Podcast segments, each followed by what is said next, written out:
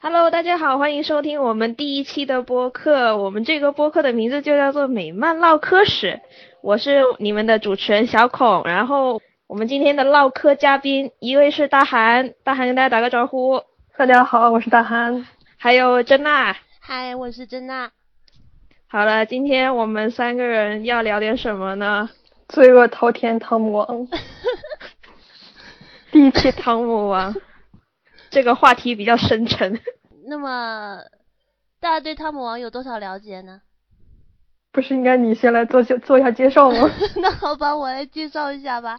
基本上来说呢，他还算是很年轻的吧，在业内的那个那个标准来说，现在也才四十来岁。然后，他母亲是影视行业的，然后所以他自幼的时候就喜欢文学创作，而且也还挺有天赋的。嗯，在高中的时候就。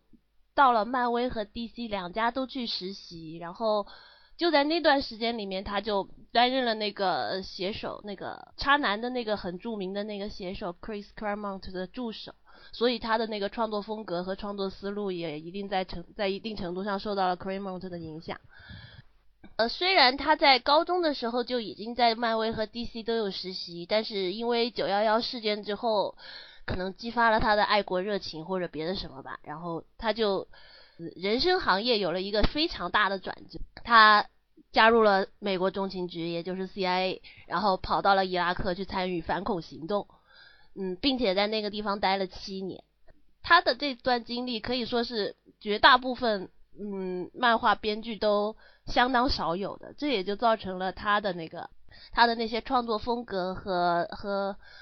和和那种写作的写作的那种方式，以及对角色的那个诠释的方式，都和都和那种两大比较常见的那种商业性的助手，呃，商业性的编剧呢，有一定的不同。在七年之后从伊拉克回来之后，呃，他也有结婚，然后他的第一个儿子降生了，可能就使他呃转变为了。比较安稳型的那种、那种、那种工作工作的那种方式，就开始了他的那个。大概在他儿子出生后的第二年，他就开始了他的那个第一本超英题材的小说的创作。那本那本小说其实还还挺挺厉害的。不过从那一点就可以看得出来，因为从他的第一本那个小说就可以看得出来，他不是那种经典超英的那种那种爱好者和创作者，因为他那个小说。叫做《曾经满是英雄的天空》。该小说从一个我觉得是一种比较漫威风格的角度出发，就是说，一个参与到拯救拯救世界的那个计划中的所有的超级英雄突然全部都失去能力了，但是他们却仍然为世界奋斗。结果灾难降临的时候，大家都没有办法，只能去寻找当时因为胆小而未参与到计划中的最强英雄的助手，来拯救世界的故事。从这个其实就看得出来，他他可能是并不太喜欢那种经典超英的故事，而是那种啊怎么说呢，偏成人化的，比就是比较复杂一点的，然后里面会有一些挫折之类的那个那个想法的那种那种那种故事的。呃，对，然后然后他就是还在 DC 的时候。还写了那个格雷森，对吧？就是因为他在那个 CIA 的经历，他是真正有那个特工经历的，所以 DC 就觉得哇，邀请他一定很屌，就就就让他就让他跟 Tim Slade 一起创作那个 Grayson。那个时候的 Grayson 刚刚好就是说放弃了业余这个身份，然后变成了特工。对，所以就是那个时候很多很多人都是觉得。好诧异，就是第一次看到这样这样不一样的一个迪克格雷森。我我插一句哈，他写迪克格雷森的时候，据他自己说，他写了一个超级抑郁的故事。然后写完了之后，那个 Tim Sally 跟他说，Tom，人家买漫画是为了看着高兴的。对啊，其实我觉得他他是属于那种怎么说呢？他他他写那种治愈系的故事，呃，治愈的，不是那种。治愈的，我在说什么？对，就是魔法少女小圆的那种治愈。对，他会，他会就给你感觉像是比较黑暗，或者说也不是黑暗吧，就是总之就是到最后会很丧的那种。跟跟他自己去那个 CIA 工作的时候的经历有关系。嗯，我也觉得，就像那个 D N C 说的那样子嘛，我 你是不是有人觉？你是不是有人觉得觉觉得觉得？你是不是觉得有人在杀你？有啊，天天都有啊。昨天还有一颗子弹打在我脑袋边上。对对对。可能是这种经历，就是造就了他这种很不一样的那种风格。你看以前我们我们看那些 DC 漫画，就像或者是像达文库克写的那个新编辑那样，就是那种很阳光、很向上，然后就是给人带来积极力量的。然后他的那个画风真的就是完全不一样。他汤姆王确实是他确实说过他喜欢漫威，而且说过 I hate that I love DC now，就是说他现在的 DC 开的干干的很开心，他觉得很奇怪。他在他在漫威其实写的最好的应该是全心全意的那个幻视刊吧？那他也是拿幻视评价非常高。对，他也是凭那个拿了艾斯呢嘛，所以所以他跳到跳到 DC 之后，好像。漫威的幻视粉虽然不多吧，但是 哭得很惨的样子。但但是他写的幻视跟以前的幻视也不是特别一样的。嗯，幻视这个角色怎么说？反正每每个时期都不太一样。对啊，不但每个时期都不太一样，而且确实一直都都有那么一点治愈的感觉。对，可能是他那个人设本来就是像那种，对，就是奥创做出来的，然后就居然不跟奥创一起玩。然后就是那种不知道他到底是人呢还是机器，就是像那种这种可能就比较纠结的状态，就可能就很适合写那种治愈的风格。还被自己老婆打爆过一次。对。然后然后然后还被人拆了或者怎么样，或者删脑或者怎样，他自己还自己删脑自己一次，就就总之觉得一直都挺治愈的一个角色。对，但是他就是到 DC，就是可能最近。制造的特别大的话题，就肯定是他写的蝙蝠侠了。最大的应该是危机英雄录吧？啊，对，差不多。但是其实按按照那个就是对路人的影响来说，我觉得可能还是蝙蝠侠。蝙蝠侠结婚这个事情，对，没有没有结成。其实从一开始我就不相信会结成啊！你们能相信蝙蝠侠那个结婚吗？不可能的吧？但但是他说的信誓旦旦的，我要给蝙蝠侠幸福。他是个 CIA 耶，他说的话能信吗？这很有道理，因为那个时候就是看到那些什么，就是像那个婚前准备啊，然后我我一开始觉得不对劲的，就是可能一开始就觉得好像都很正常啊，就因为我之前看过绿箭结婚那个坎嘛，然后就觉得他怎么会去偷别人的婚纱呢？然后那个时候就感觉有点不对劲。他偷婚纱那个猫女偷婚纱那一期，汤姆王自己说他是婚前准备写的所有刊里面他最喜欢的一期。他我不知道他他是他可能是喜欢这种类型的女孩子还是怎么回事吗？不知道，不懂他在想什么。因为他的他 可能是想就很反传统嘛，嗯，说的觉得那样就是很反传统嘛，表现了猫女的真性情，可能是这样子吧。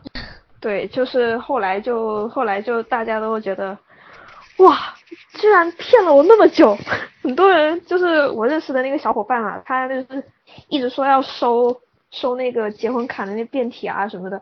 然后我就是那时候就感觉看那个剧情之后，我在想他还好吗？所以你看他最近他自己给那个所有那些蝙蝠看签名的时候，都会写一句 I'm sorry。唉。他也知道自己可能有点做过头了吧，就是至少他他收到不少死亡威胁，就是好像是收到了，是收到了。他上一次漫展的时候，他还雇了个保镖嘛，对对，雇了一个猛男，对，就就就那种个子挺高的，然后然后有些 有些人来求签名的时候，他还让人家保镖代笔。蝙蝠侠结婚，因为布鲁斯韦恩和瑟琳娜是不可能结婚的嘛，我想的是可能是他们两个自己私定一下，然后。举行个仪式，意思意思这种。我我其实当时想的想的结局比现在还要还要激烈一点。我当时在想，要么就是这整个就是就是一盘大棋，其实只是为了把那些反那些跳出来反对的反派调出来一网打尽；要么就是猫女死掉了，钓鱼执法。对呀，钓鱼执法那种。因为 因为因为因为在在在白银年代，他们干过一回这样的事情了，你记得吗？就是。嗯嗯嗯，就就是就是那个那个那个那个正联的那那个婚礼啊，就 最后最后把那些跳出来的人全部全部全部都钓鱼执法掉了，所以我觉得说不定又来一回呢，毕竟过了这么多年了，大家都忘记的差不多了这样子。然后结果还是就是感觉是那种不一样的套路。最后用了最俗套的套路啊。对。逃婚了。对呀，而逃婚的原因居然还还写成那个样子，我就觉得挺什么嘛？你是在贬低人家吗？你在贬低蝙蝠侠的性格吗？然后作为作为蝙蝠粉的我就挺生气的。对，可能是，其实我觉得像蝙蝠侠那种的话，就是每个编剧都会有自己的理解，然后他的理解就是可能就相对就是非主流一点的，然后就写成这个样子，可能也有的人就不愿意太接受吧。其实我觉得他他多肯定是自我代入吧，这肯定是自我代入，而且自我代入是非常正常的，因为对美漫基本上每个编剧他都会自我代入，就包括莫里森他自己都说，我写的每一个角色都是我自己。但但是我觉得他的自我代入有点，因为他自己 PTSD 嘛，然后还有中年危机，可能是吧。那照他这么说法，是不是他跟他老婆之间？也可能是养孩子压力比较大吧。他应该算是我业内最成功的那一批之一了吧？虽然说影视化还没有，那叫拿到手软。虽然那些奖可能没有什么，但是他的那个薪酬这方面可能还是还是挺高的，我觉得。肯定是了，就算他在 DC，假如说待遇不好的话，漫威肯定会想要他。嗯。就算两大都不要了，独立漫画欢迎他。可是独立漫画的收益就就不好说了。对，毕竟他那个写原创，我们都知道很难。嗯，但是独立漫画要说原创的话，你们喜欢他的什么呢？原创，那也就是巴比伦。因为我我我基本上就只看过这一部了。好了，我承认了，我不是很喜欢他。对，我觉得他这种，对他那个他那个巴比伦，就是完全就是像写自己。嗯，我也觉得基本上就是在写他自己吧。不过也是啊，如果我在阿富汗当了七年的 CIA，我肯定也会想要写点东西出来啊。对，毕竟这种想想，嗯，想想 Diversity and Comics。对呀，我觉得他也可以写啊，他为什么每次只做播客？他写了，他写了《民工漫》。所以这这还是性格问题。还是性格问题，他自己还吐槽汤姆王弱爆了。你是后勤的，我是上战场的，你还 PTSD，我天天在枪林弹雨里面走。那不过要说那次不是马克歪的说要说要说说说要做怼他，对，铁拳无双马维德，对，哪用得着对他？只要对着他喊，对着他喊 Superman sucks，他就会哭了，哭得像四岁小孩一样。唉。这样你们你们这样对他真的好吗？谁让他现在那么白左啊？我们现在聊一下自己最喜欢作品和最不喜欢的。呃，最不喜欢的大概还是蝙蝠侠吧。为什么呢？嗯，这也没什么好为什么，刚刚说了半天了好像。嗯，也也不是也不是说他结婚那一段不喜欢，我可能就不喜欢像我是歌坛呐，我是像像他他他那个像我是歌坛呐，然后。尤其是小丑与谜语人战争，我都不太喜欢这样。丑谜之战，我觉得写的还行啊。你懂的，我是角色粉呐，我不能只看剧情啊。我懂了。他他他他把角色写成这个样子，我怎么能接受呢？你说如果是蝙蝠侠要要要结婚吧，那毕竟以前有过先例，是吧？他这么写也就无所谓了，而且那个时候更加更加那个一点。那最后呢？虽然没结成，虽然他他给的理由也很奇怪，但是我还是可以接受的。毕竟要是真的结成了，我可能会更生气。那 但是那个小丑与谜语人的战争那一段就就不一样啦，是原则问题啊。就算他没有真的动手杀人，但是他是有这个想法的，有想法就不对啦。呃，说到这个，他最近刚刚把那个 KGB 的脖子拧断了，就在上一期。呃，我已经不想说什么了。拧断的时候还非常凶。KGB 现在不是说你你你怎么样来着？然后我可以告诉你谁雇我杀你儿子吗？然后老爷说不用了，我是世界上最好的侦探，你就躺在这儿吧。所以这个地方这个地方不对吧？他只是世界上最伟大的侦探，不是世界上最好的侦探呢。这两者是有区别的。那那就是最伟大的。表述问题，我我觉得在这一点上，他他就他就他就不如那个他他就不如托马西跟跟跟莫里森。托马西他主要是写你看同样是是吧这个家庭类似于儿子出事的问题，嗯，然后是，他他失控，哎，但是但是托托马西写那个也有点一言难尽。对呀、托马西写的，不过当然我们大家都知道，托马西他不是很擅长写蝙蝠侠这样的角色，嗯，他还是去写他是大米苏。他是嗯，托马西，他有一个跟大米差不多的儿子，然后写的时候都超级就自我代入。入哦，对对就那就是汤姆王，就是在在 DC 或者在漫威还有 Vertical，就是你们觉得哪一些就是给不不一定说喜欢吧，就是印象深刻。就除了结婚结婚那个之外，还有没有什么其他？嗯，我还是有一本他写的，我还是很喜欢的，就是那个达克赛德战争那个绿灯侠的那个。哦，绿灯的那个，对对对，有我是绿灯粉嘛，你们懂的。那你们猜猜看，我最喜欢他哪一段？你们绝对猜不到的。是重生吗？重生，呃，重生，重生，超超编双人约会吗？啊？超编双人约会。对呀，还能有别的吗？真是的。这一段就是感觉虽然画风突变，对啊，怎么说？虽然那个当时扁跟猫两个人都有点呃，是吧？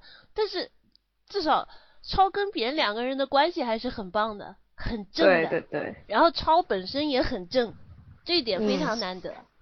这是 CP 粉的自觉。对啊，CP 粉就就就自觉把那个扁猫之间的那些奇怪的东西给删掉了，删脑了，删脑了。这种操作也很正常。然后就是看到这样的情形，哇，天呐，发糖了！大家可能都是这么想的吧？就是这种就喜欢喜欢就是凑 CP 的话，就看这种一般就会觉得很高兴。其实超扁的话，凑 CP 都不需要太勉强，因为官方自己就在凑啊。毕竟他们两个捆绑销售卖的好。对啊，不但捆绑销售卖的好，而且已经是已经算是传统之一了吧？你看这么多年，对，世界最佳拍档嘛。对，自从白银年代以来，卖了卖了有多少年了？有五十年了吧？五十年差不多了。当然，中间的那个从那个八八六年 Miller 开始有一段是不太好的，但是后面又接着开始卖啦。嗯，新五二我记得一开始好像是也是没打算出那个谢谢刊，后来觉得这样赚钱，他们就又开了。嗯，而且而且新五二他们他们那个还还真挺不错的。对，新五二还逆过来了，对，对，之前是新五二超斜线编，新五二是编斜线超。对，其实新五二我感我就是对对前面的那段就是感觉还挺满意的，嗯，就就是就像就比如说像最最开始那一段什么，先是超调戏一下扁，然后然后扁在那边那边一边发脾气一边在心里面想说他是我朋友，他是我朋友那样子，我们我们是不是又跑题了？回去对又跑题汤姆王。所以所以你们觉得汤姆以就是王的嗯绿灯的那个故事怎么样？你们不是大韩不是很喜欢吗？你觉得他嗯为什么、那个故事为什么喜欢那段呢？他他写的其实挺意识流的，具体还没什么特殊情节。但是你知道哈尔他是成为过幽灵，又成为过视察，然后哦我说反了，先是视察，后是幽灵。他是算是成过神，然后他在在这个故事里面，他探讨了一下那个神性和人性，所以我就是挺喜欢这个故事。哦，对，就是跟之前就之前他那些经历有一些有一些联动，然后就是让那些一直追过来的人就是感觉到了共鸣，就是觉得就是觉得这个角色就是他就是那么多年的经历都能被他这样子写到，就感觉很不可思议。因为他成过神，他知道成为神是什么感觉，所以他到了那个时候，他可以毫不犹豫的放弃这个神格。哦，达克赛德战争的时候，他也是唯一一个自己主动第一个放弃神格的人了。嗯，对，所以就怪不得那个就是美国的那个绿灯，那还是那个绿灯播客吧，还是嗯，对啊，是宅文化播客？宅文化播客不是绿灯播客，不过都哦差不多，对他们反正对，然后他那个他那个就说是一个最棒的故事之一，就是能看得出来，就是就可能是宅粉，还有还有绿灯粉，就对这段他的那个评价可能还是也是蛮不错的。另外就是汤姆王，他很擅长写的那种 one shot，嗯，写短档。他他他写短的或者稍微长一点点的都还不错，但更长一点就觉得不太好了。对，就是那种太长的话，就可能他就不是他的特长，然后他发挥可能就就他也不可能像其他那些擅长写那些长连载的人，就是一开始铺一条铺一条暗线，然后慢慢慢慢的把它挖掘起来，他可能就适合那种六六个或者十二个，然后就一次弄完。他不是很擅长写故事，或者是铺世界观，他就是擅长写梗。对，他他他其实就是梗写手，而且怎么说，他还是那种挺挺特殊的梗写手。因为一般的梗写手，就像像像像像像 J J 一样，像姐夫一样，他他他写出梗的时候，他会先去，他他在他在构思梗的时候，他会先去想说，我虽然想要这个梗，但是我要顾及一下我的那个那个角色性格。他会不会做出这种行为，然后达到我要的那个梗的点？但是汤姆王他不是的，他就是完全为感觉差不多 就可以套上去了。对呀，他就是感觉就是剧情，就首先剧情是第一位的。然后他其实他确实是他自己都说过，他那个写奇迹先生最近的那个奇迹先生的时候，他就是说一开始他就是他跟那个滴滴滴说，我现在有个特别牛逼的故事，你能给我个角色吗？滴滴滴给他挑了个奇迹先生。然后就写出来了。D D D 在这一点上还不错了，因为首先大家都知道奇迹先生没有粉嘛，哈哈。然后其次，那个奇迹先生这个角色本身也没有没有多长的历史，也没有什么一个固定的不可以改的那个。当然你你除非除非他直接就直接直接就去就去就站到达克赛的那边了，否则你你怎么改都无所谓。但他没有那种固定的那个角色角色人设，所以像这种。不太在乎角色原本原本人设的这种这种写手，还挺适合这样子写的。对他那个发挥空间就大，就不像是那些超人啊、蝙蝠侠，就是有一个固定的，就是那种固定的形象。他这种就是就是可可以让他发挥的地方就有很多。所以为什么要给他写蝙蝠侠呢？让 S S 来写不好吗？S S 写了五年了嘛，他不想再写了吗？那倒是。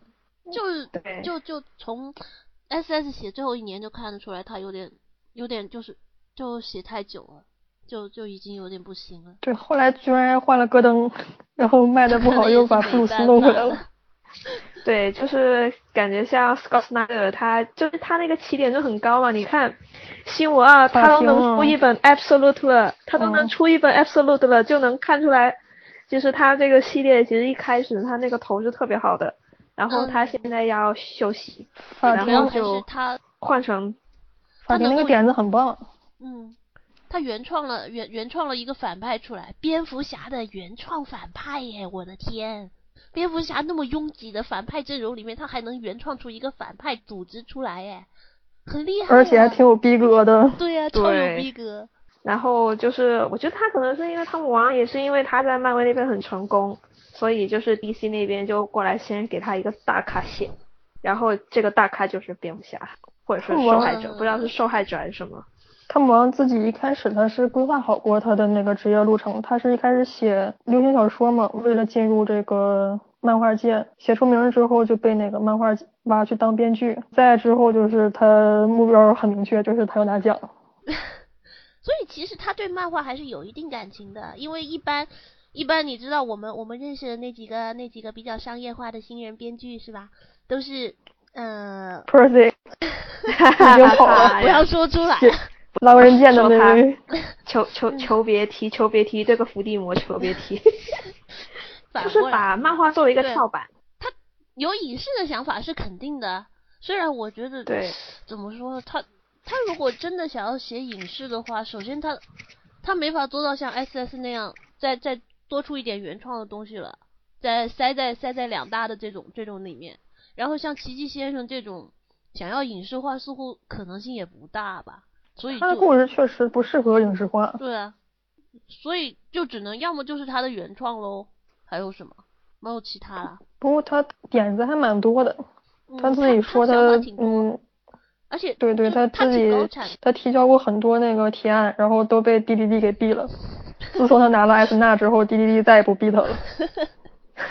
滴滴滴就是这种人啊，有什么办法啊？就所以就是他其实也是一个点子或者说是脑洞很多的人，但是可能他那个脑洞就不一定适合他现在在写的这个角色吧。他真的更适合漫威吧？在 DC 的我我都觉得想了半天，我都没有想出哪个角色真的适合他一直写的。而且 DC 编辑比较严嘛，对他那个限制空间就是漫威那边要小很多。你看看现在漫威的那些连载啊，还有那些新开的坑啊，就 但是漫威砍砍也厉害啊。DC 大概是到八千卖卖到卖到销量八千四，他还可以不砍，然后漫威下一万直接就砍掉了。漫威还是有好几本几千还没有砍的，就政治正确那一堆。啊，对那些就他们总会拖不下去的。这些就比较尴尬。对，虽说如此，我还是希望汤姆王在 DC 留着的。对啊，我觉得在 DC 他他还不错了，只要找到他自己的定位，呃，离开蝙蝠侠。呃，也别碰超人。他要写一百七哦，他要写一百七，感觉还有几十期的样子，感觉就是感情上不能接受他的蝙蝠粉，可能还要再忍耐一段时间才行。其实我觉得问题还是在于，如果排除掉 SS 的话，你现在你也找不出人来写蝙蝠侠啦，你还能找谁呢？DC 现在也没有人了，或者你你把整个整个行业都拖一遍，你找不出谁来？摸光头吗？摸光头他肯定不会再写了。本斯可以写，但他现在一包带劲写超人呢。对，本尼斯写，斯，我不知道他写蝙蝠侠会怎么样，但我觉得他现在写超人写的还挺不错的。他本尼斯要写要写蝙蝠侠了，DC 跟沃尔玛出的那个刊，本尼斯要写一个故事。哎，我想到一个人，Tom Taylor。他呀，他 可以。可以吧？他好像是是有接那个那个蝙蝠侠年刊的故事。我觉得他适合写斜线刊，因为他特别会卖腐和煽情。所以，或者或者他来写超人也不错，他本来就是超人粉嘛。嗯，但是本尼斯占了。你懂的。作为超人和蝙蝠侠粉呢，就是要有这种觉悟。你喜欢的这两个角色呢，就是 DC 最大的两张收买人的王牌。随便随便来一个比较大牌的编剧，他们最先开始就是先挑他们两个，所以你就要想好喽。有心理准备。我记得好像 JRJR 是不是就是超人收买过来的？对，TSD 的时候是那个。姐夫跟那个 TSG 当时他在漫威嘛，他说，嗯，你过来写，你你过来你过来 DC 的话，我就让你跟莫里森合作，然后他就跟莫里森合作，他过来这边，然后后来那个 JRJR 这边的时候，就是那个 DDD 去跟 JRJR 说，你你过来 DC 的话，我就让你写，那我就让你画超人，然后跟姐夫合作，然后姐夫又被卖了一次，好像是这样子。我记得，姐夫也是惨，不过这样这样，DC 编辑部小妖精。对，什么办法？然后 JR JR 就是，哈哈，他是他是有一个那么厉害的爹，那也没没办法呀。就是我们再再怎么吐槽他那个构图啊什么的，还是会有人买账的，他还是会画的。从这一点就可以看得出来，这个漫画行业的这个人情业业业内人情黑幕有多重啊！是的，是。对。那个尼尔盖曼不是说过，干这行要三个条件：第一，交稿及时；第二，要好相处；第三，写得好。满足两个就可以。对呀，然后绝大部分人都只是满足了那个交稿及时和和业内好相处。我看过那个汤姆王的访谈，也就是零零星星讲一些他是怎么写那些故事的，感觉就是，嗯，我这个梗是我看了 Rick and Morty。得出的灵感。啊，这个梗是我看某某某个动画来的灵感，对，可能是他那种思维方式就，对，他思维方式就就有点类似于呃看到某样东西，然后就觉得呃如果我怎么怎么样怎么怎么样这种的这种这种对，所以就他就这就他就梗就会非常高产，然后非常 O C。对呀。我倒是希望他能多看看，多看看那个是吧？多看看以前的老刊，然后说不定他看着看着就会想出新的新的梗。但是他看了蛮多的。他就从一开始就看出来，他不是那种喜欢两大传统英雄的那种那种那种人他看的就就比较那个一点。啊，对啊，他还说过超人跟蝙蝠侠比烂透了。这一看就不是喜欢伟光正的人。对，像这种的话就是。像他这样的话，就是可能让那种就是相对就是那种保守传统一点的一点的粉丝就接受他的那种写作风格，就是一就一开始就可能很不容易吧。你看，自从他接了接了蝙蝠侠以来，你看就是先不说国外了，就是你看国内就是有一些不少就是关注漫画的人都对他的一些写法就是感觉很不爽，就是我们都能看得出来。呃，然后同时他也背了很多锅。对呀、对，呃，有有一些不是他写的，也安在他头上，就有点过了啦。比如上次那个诅咒，对呀、哦，诅诅咒那个真的可能，我觉得很多人都是，你们还记得以前以前就是很多人都是怎么怎么说杰夫琼斯的吗？我感觉就背锅现在他们侠，对呀、对，不是然后还有人说现在说说说把那个那个末日未来的锅也扣在他身上。那个是二姐夫，不是大姐夫，四姐夫作为背作为姐夫。作为一个我我作为一其实那次我特别惊讶，我说嗯，我以为我们国内还蛮多人认真看看的，原来原来也没有那么多嘛。对，就可能你想想看，就是像我，我喜欢绿箭，你们都知道了嘛。然后嗯就是我我二姐夫那几个粉，对我我是很喜欢，我是很喜欢 Jeff Lemire，就是二就是大家说的二姐夫嘛。然后因为大家总是姐夫姐夫的那么叫，然后可能他们就听到那些人说姐夫也没看到前面有个大或者一个二，然后就下意识就觉得肯定是他了。虽说姐夫是很高产，但是也没有高产到这个地步嘛。对呀、他就算写，而且就算一末日未来那么病病的丧丧的故事，一看就不是姐夫写的。姐夫写的明显就是那种比较比较乐观向上的故事，除了对他的蝙蝠侠。其实我对姐夫也不是完全没意见了。对他，他他写蝙，他对蝙蝠侠的理解也是跟其他人很不一样，所以就是也被人喷。你想想看，就是那个，就是球衣里面那个那个段那个那段地方，就是很多人都觉得掉垃圾特别桶，对，关键是怎么说？我觉得业内好像看球衣的，他们对球衣的意见还不如对他那个那个恶恶意乐趣的那个那那那个大。哪个？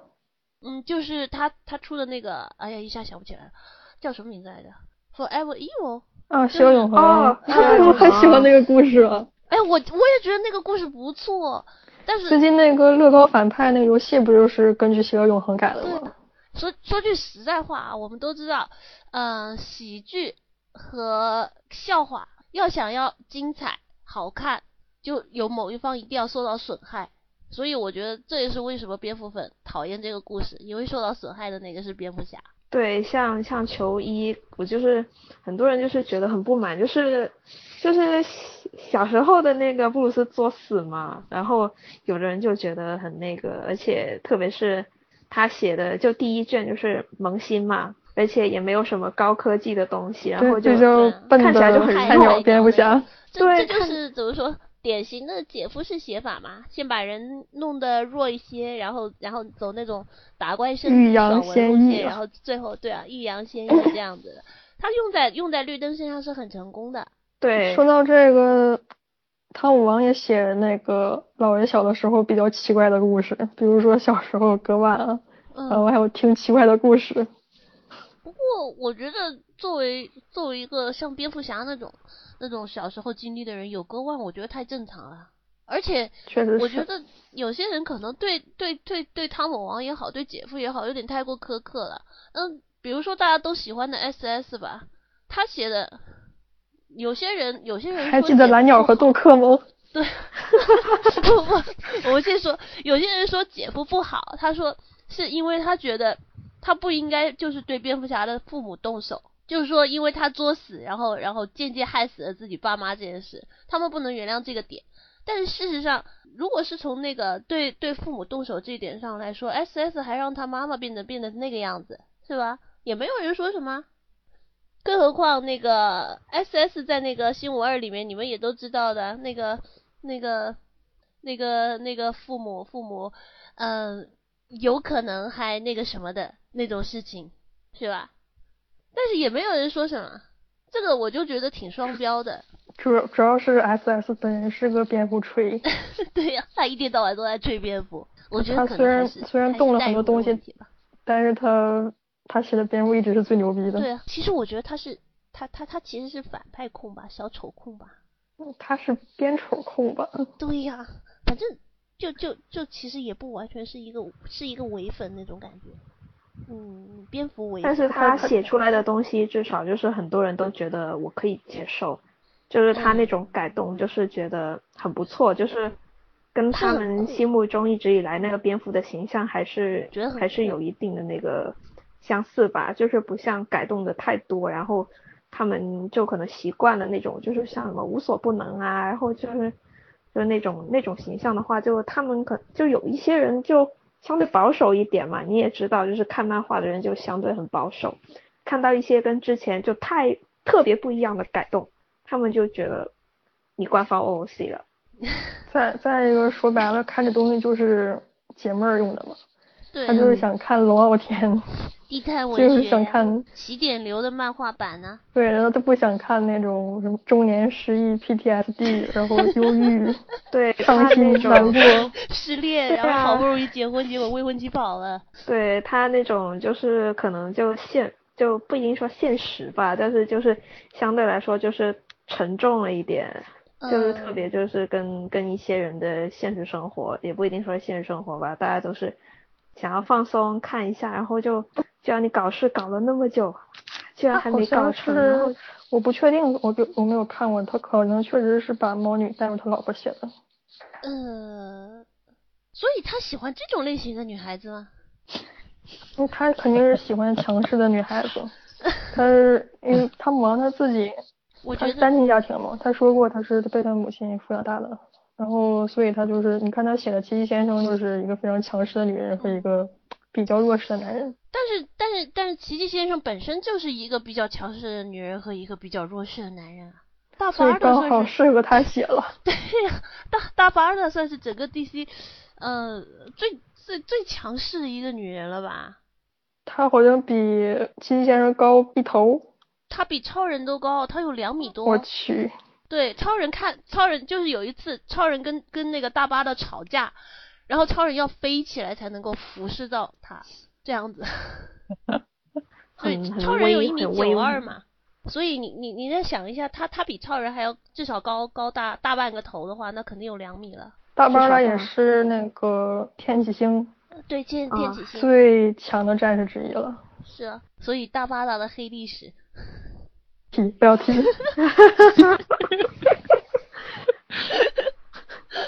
那一段好像还是那个谁，John Byrne。啊对对，John。啊对对。我我其实一直很喜欢他的，就是我没有想到他会写这样的故事。我也很喜欢他呀，他写的那个《时代代》非常好看。对呀。而且他是那个第一第一次开那个 MOS 看吗？Man of Steel 那个重写超人的那个作者。对啊，把卢瑟设定成以川 黄为原型的川川普，唉，现在其实我觉得就是漫画业界不知道该怎么说好，就是就是也是跟好莱坞一样吧，那可能文艺界他们那个就是还是偏左比较严重。那我们继续说，那像奇迹先生这个他弄的那种九宫格分镜，你们觉得怎么样呢？九宫格一开始就是守望看到守望者漫画的时候，我就觉得很牛逼。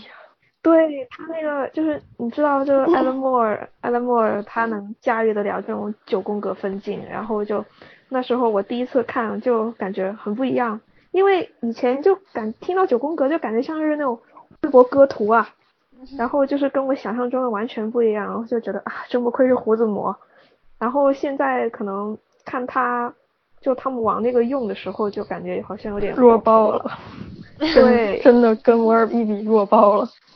对，特别是你一开始接触的九宫格漫画就是摩尔的那种，然后一看到就是那种反差，就还是觉得有。不光是编剧的画师，他的表现力也是一方面。嗯，对。毕竟没有几个人能跟 Givens 比啊。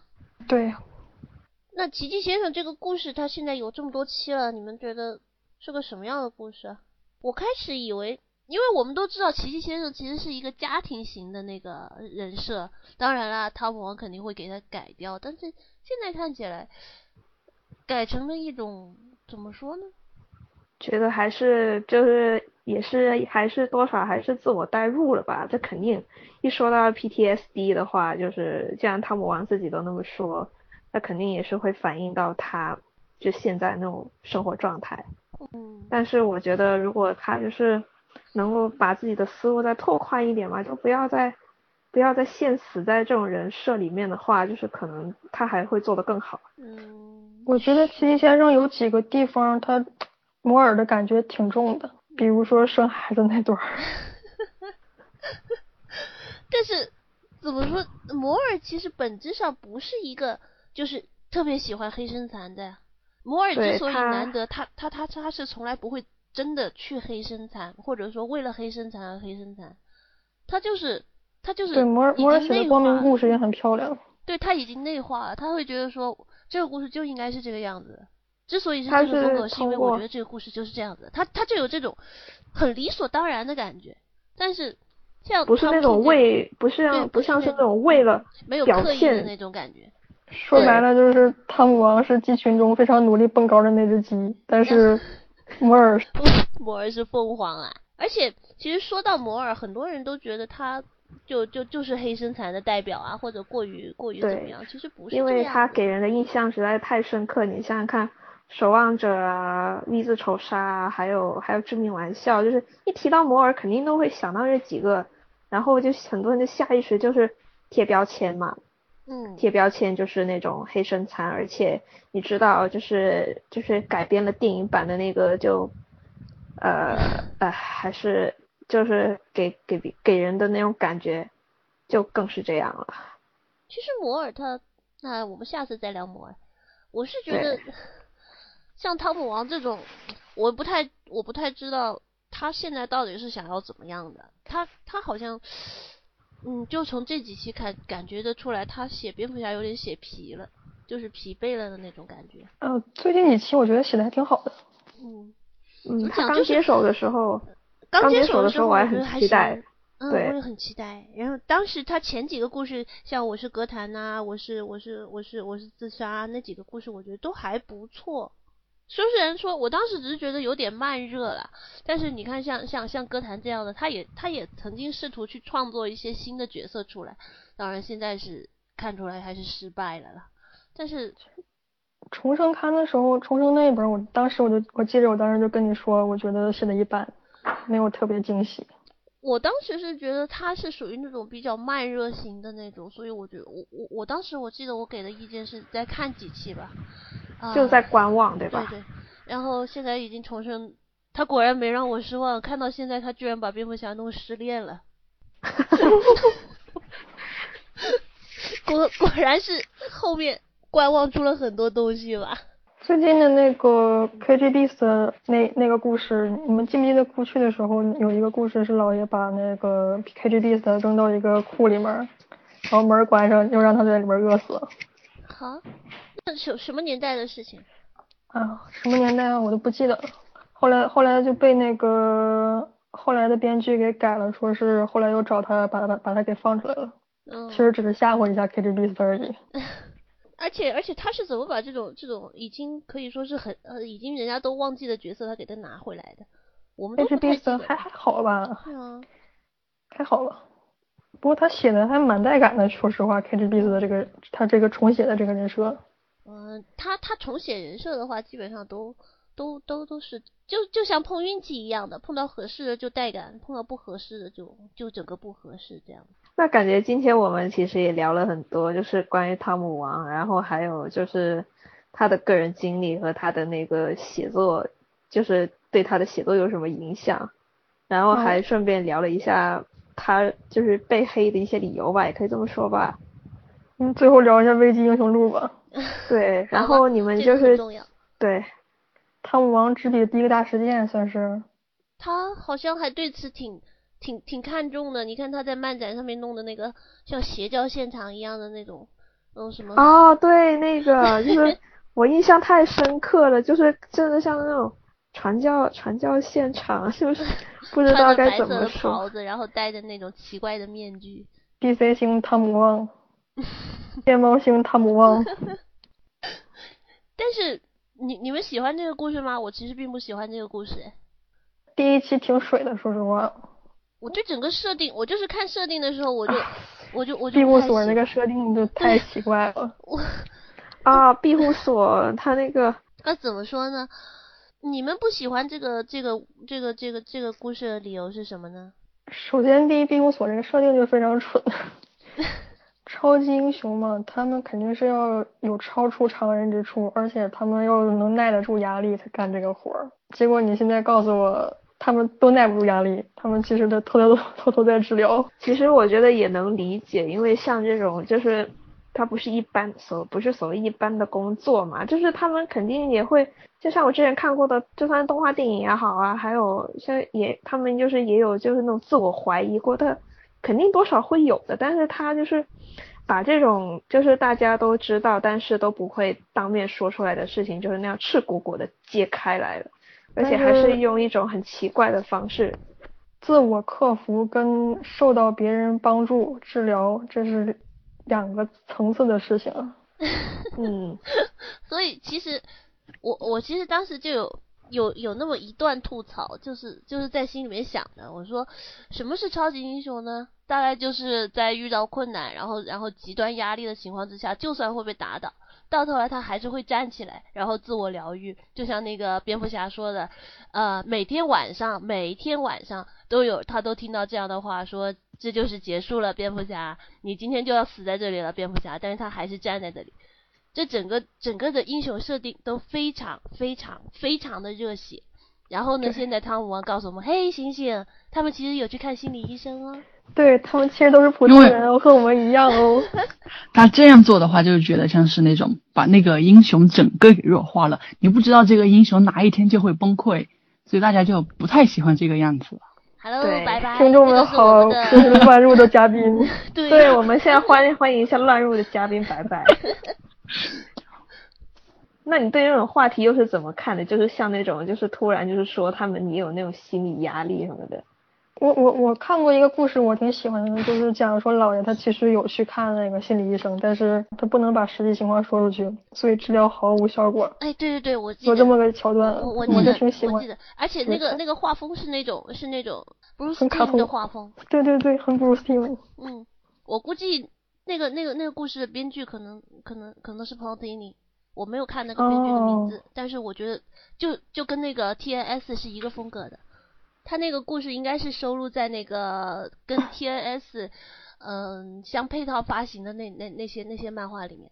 结果就是你现在告诉我这个故事就根本就没有意义。对啊，就变成一切都没有设定之后。而且最搞笑的是。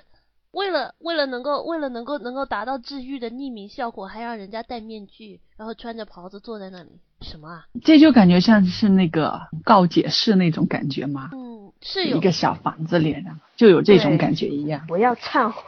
对啊。我要忏悔。对，就像是这种。他还是自我代入。其实最开始出点子的时候说那个要想写一个故事，探讨关于超人的 PTSD。我觉得这个点子本身还是蛮有趣的，因为大家，因为我们都想过，就是像像他们，就是有经历过什么压力啊？就比如说什么，因为像像是漫威，就先举个不太当例子，就是就是托尼斯塔克的，就是在电影里面他那些军火，然后就是他亲眼看到害死了那么多人，他肯定就是心里也是不好受，就是要怎么怎么用另外一个方式，就是帮他。帮他就是走出那种阴影什么，其实他那种点子，就是点子是好，但是他的切入点不对。我觉得是因为他把这个这个点子扩大化了，他可以限定在某一些角色身上，比如像像像托尼斯塔克啊，当然像桶那样子的。对，像那桶是绝对不会去看心理医生的。确实有 PTSD 呀。对，所以他他不能说，比如说，比如说，呃，我觉得蝙蝠侠有 PTSD，然后他需要看心理医生，然后我觉得超人有 PTSD，他需要看心理医生，我觉得神奇女侠有 PTSD，他需要看心理医生，什么？神奇女侠？哎，对，他在那个 DC Nation 里面写的那个病例，可能也可能是不是他写的，反正是。三巨头全都有 PTSD，就是我当时就懵了，这就这就很不合理了。他他完全扩大化了，他不应该每一个哪一个都这样，因为英雄和英雄是不一样的。他是太公式化了，就是我感觉他那种他这种思路，我感觉比较适合写那种短漫，就是搞笑。但是就写正剧的话，你不可能每个人都有 PTSD 吧？这很不现实。他这一次还是就是就是老思路啊，就是我我我想到了一个梗，然后我要我我要我要拿角色套进去，然后这次很不幸的，因为他写的是那个大事件嘛，所以所有的角色都被他套进去了。他自己说过，说他想写这么一个故事，但是他想探讨那个 PTSD，但是不知道怎么入手。然后 DDD 给他提了几个建议，所谓的建议，对，然后具体建议他没有说。外网有传言说是一开始他只想写一个关于治疗的故事，然后后来那个 DDD 给他建议就是写个身份危机二点零。嗯，我觉得大概就是类似于。我我们今年的那个大事件刚好没有题材，你既然提了个点子出来，就干脆把它写成大事件好了，没关系的。什么 OOC 嘛，我们自己就是官方，怎么可能会 OOC 呢？是不是？然后就顺便除掉了几个眼中钉。对，我觉得其实这就是 DDD 的真实目的。汤姆王当时最开始也说了，他那个 DDD 给他提供了两个角色，一个是哈利，一个是金先锋。这两个角色不是他自己挑的，是 DDD 给他的。让他写的，他一开始还特别头疼，说这两个角色我怎么放在一起写啊？驴唇不对马嘴，根本放不到一起去。要说后来后来，金神峰这个角色是因为之后是要对他有什么影视化方面的那个呃安排吗？为什么就最近一直把他拖出来？不清楚，我估计是有。不然的话，不至于一直把他拖出来，因为他这个角色怎么说呢？对，就相对还是很冷门，就是像像之前就是没看过漫画的人，可能就只知道就是那个正义联盟无限里面他出现过。对，就是不是一直看漫画的人，说不定还不知道有这个角色。很多人都不知道他他干嘛的。对，很多人都不知道他干嘛的。世界旅行者。对，应该可能也就是。只限于就是看过正义联盟动画的那群人，可能就是对他相对熟一点。还有就是一直看漫画的，汤姆王写的那个金先锋实在是太恶心了。二点零。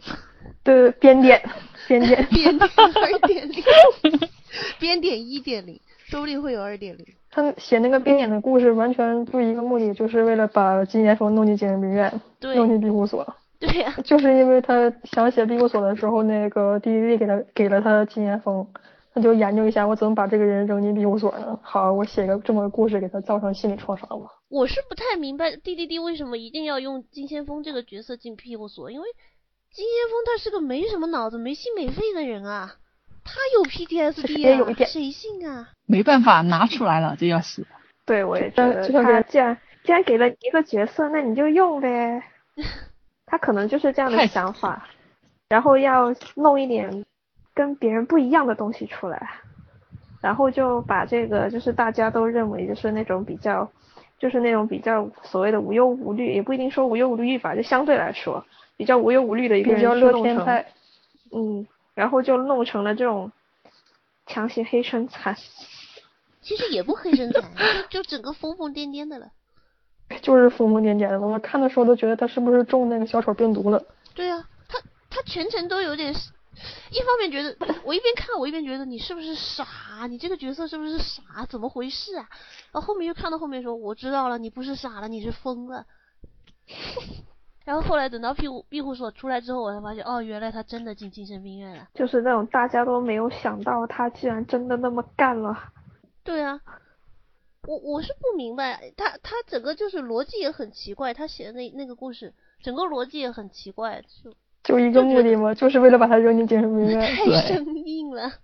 他就是要写这个梗，然后就刚好滴滴滴扔给了他一个受害者人选，然后他就很开心的把那个人都套进去了。没有，不过时间旅行的这个这个这这个这个还是挺好写的。时间旅行最方便就是，呃，反正随便你怎么写，到最后还是都完全可以修复掉。对，像这种其实也挺好操作的，但是可能他的思路跟别人的都不一样吧，所以，而且他肯定也是也是想写一些跟别人不一样的东西。他写的那个编点，那个时间旅行太爆射了，好吗？我就记得那一期，总结一下就是砰砰砰砰几枪。我是完全不明白，而且为什么？为什么猫女会疯成那个样子？她写的那个，总之就是他还是那种想要写梗，就感觉还是写梗为主的那种那种选手。嗯，至少这次他还照顾到了时间旅行这个人设了，已经不错了。那你们觉得，就是也不能说以后对他有什么期望吧，就是希望就是以后想，就是如果。想在他身上看到有一什么不一样的闪光点？就是你们觉得汤姆王这个就是这个编剧，他以后其实还可以用怎么样的思路来来成为一个就是更好一点的编剧？你们怎么想的？去写独立漫呐、直接放弃治疗是吗？就是 对，对啊我觉得他他他想要他他想要写的东西那么多，然后他又有梗，他又想把那些梗给点出来，他就不适合写这些了，他就真的特别适合去写独立漫了。他可能是写出名了之后去写独立漫我觉得他大概。就是走嗯莫里森一样的道路了，在在两大混来混去，完了之后走上人生巅峰就开始对啊，就就就去说写独立说实话，他虽然梗多，但是在独立漫画编剧里面真不算特别有才的。嗯，独立漫画的编剧其实怎么说，嗯能够能为人所我们我们这些不是怎么不是怎么认真看漫画的人所了解的话，其实那些编剧是很厉害了，因为我们对因为独立漫没有没有两大的 IP 加成嘛。对，完全就是靠自己原创。你看现在，我喜欢就是二姐夫他自己也跑了去弄啊，都都弄得还挺风生水起的。他 自编自画呢。对呀、我我我其实不太理解他他的那些消费者怎么买得下去手的。Diversity and Comics 吐槽我二姐夫画的像六岁小孩儿。对，哎我觉得六岁这个小孩可不会画成这个样子，我跟你说，那一定是得了 PTSD 的六岁小孩儿。要么就就就就是像癫痫癫痫发作的六岁小孩儿，或者或者或者反反正不是一个正常的六岁小孩儿啦。因为六岁的小孩子大概会有一些像什么呃笑眯眯的眼睛啊，然后嗯五彩缤纷的颜色呀，圆圆的那个圆圆的那种轮廓呀，甚至反反正就是你能跟能跟童趣联系起来的东西都写，绝对不会像二姐夫那样是那种三白眼啊，三白眼啊，方形脸呐、然后然后火柴身子跟大头啊，哎，火柴身子跟大头还不一定。完访谈的时候，他是说过一句：“阿拉摩尔啊，写过很多了不起的作品。假如说我们想匹敌那种作品的话，那肯定是狂妄；但是假如说我们不想的话，那就彻底放弃希望了，对吧？” 说那话意思，他就是他就是想成为第二个阿拉摩尔。嗯，他大概是意思是，我觉得他那个他那个意思大概是说，呃，我会努力的，但是做到多少那就那就不关我的事了，差不多就是那种感觉，我觉得。就是听天由命了。对呀、做到多少是多少那种感觉。但是我觉得他是不对是对阿兰摩尔有什么误解啊？阿兰摩尔不是黑身残啊。我觉得这也是很多人对他的误解，不只是他一个人。这个我们可以以后有个找个机会再聊一下，专门找找一期来做一下阿兰摩尔。对，但是我们能不能先做 D D D 啊？他 可以可以可以，那我们也已经录了一个小时喽。对啊，我们可以以后以后再以后再继续就是唠嗑吧。嗯，我们这这期的那个美漫唠嗑是那个时间也差不多了，那我们再来跟大家打个招呼吧。我是不会控场的主持人小孔。我是大韩，呃，我是老是跑题的珍娜。我是白白，好了，我们下期再见吧，拜拜。拜拜拜拜。